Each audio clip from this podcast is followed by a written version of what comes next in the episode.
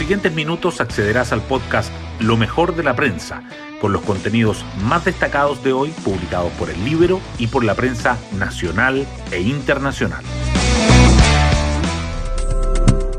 Buenos días, soy Daniela Vaz y hoy lunes 17 de enero les contamos que comienza la cuenta regresiva para conocer el gabinete del presidente electo Gabriel Boric. Según el plazo que él mismo se autoimpuso, el anuncio no debiera ser más allá de este sábado. De hecho, la prensa informa que ayer domingo el Frente Amplista estuvo trabajando con su equipo en la moneda chica ubicada en Providencia. Otro tema que Boric no podrá sacar de su agenda es el proyecto de indulto para los presos del estallido. Mientras la Comisión de Constitución del Senado retomará su discusión mañana martes, la encuesta CADEM muestra que un 62% dice estar en contra de que sean liberados un tema que el mismo mandatario electo ha liderado al pedir al Congreso que apruebe el indulto, con una importante presión desde los sectores más a la izquierda de quienes lo apoyan. Las portadas del día. Los diarios abordan diferentes temas en sus titulares principales de hoy. El Mercurio destaca que el Senado repone debate de indulto a presos del estallido sin lograr listado único de beneficiados, tras más de un año de tramitación. La tercera, en tanto, resalta que las ofertas laborales casi se duplican durante 2021 respecto del año anterior. Y el Libero remarca el oscuro prontuario antifeminista de la Cámpora, el movimiento que respaldó Irina Caramanos en sus redes sociales. Las informaciones relacionadas con la pandemia de COVID-19 también sobresalen en las primeras páginas. El Mercurio dice que los casos activos crecen 140% en una semana y expertos prevén retrocesos en plan paso a paso. La tercera, en tanto, agrega que los contagios registran alza semanal de 144% y expertos creen que esta semana será clave para evaluar la tendencia en la SUSI. Otros temas destacados en la portada del Mercurio son que más de la mitad de las comunas del país se encuentran bajo decreto de escasez hídricas y que los convencionales alistan propuestas alternativas para el Tribunal Constitucional.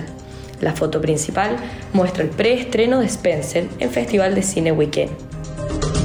El Ministerio de Salud reportó 47.137 nuevos infectados entre el lunes 10 y el domingo 16 de enero, lo que representa un incremento de 144% con respecto a la semana previa y la cuarta mayor cifra semanal desde marzo de 2020. Los casos activos llegaron a 47.076, un aumento de 140%. Expertos plantean que para controlar el brote deberían aplicarse retrocesos comunales en el plan paso a paso y prevén que esta semana será clave para determinar la tendencia en la SUSI. Hoy destacamos de la prensa. Senado repone debate de indulto a presos del estallido sin lograr listado único de beneficiados. La Comisión de Constitución puso el proyecto en tabla para su reunión de mañana. La ausencia de una nómina única de las personas que serían beneficiadas con esta medida es la principal dificultad que ha tenido la iniciativa en más de un año de tramitación en esta instancia. La puesta en debate del proyecto se da luego de que el presidente electo Gabriel Boric emplazó al Senado a aprobarlo antes de finalizar la actual legislatura. Las ofertas laborales casi se duplicaron durante 2021 respecto del año anterior.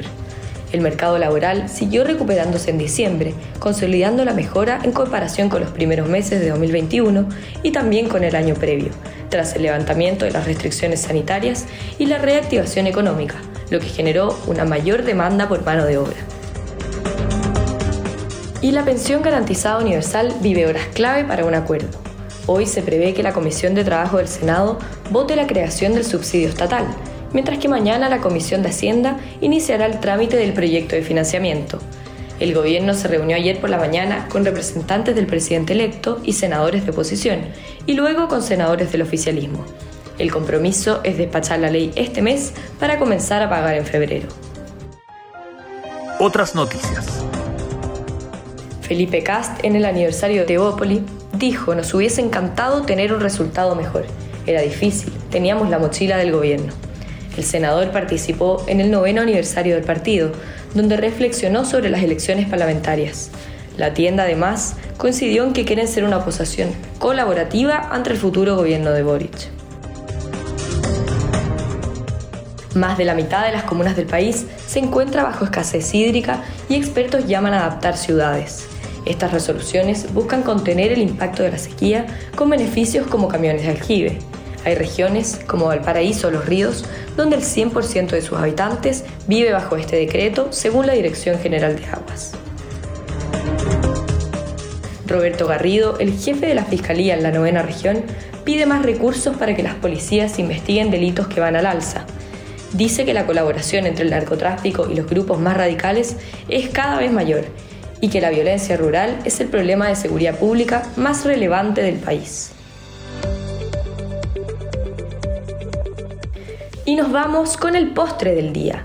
Manuel Pellegrini celebra en el polémico Derby de la Vergüenza. El Betis venció 2 a 1 al Sevilla en la finalización del partido suspendido el sábado. Se le ha hecho un daño muy grande al fútbol, dijo el entrenador chileno. Su equipo pasó a octavos de final de la Copa del Rey. Bueno, yo me despido, espero que tengan un muy buen comienzo de semana y nos volvemos a encontrar mañana en un nuevo podcast, Lo mejor de la prensa.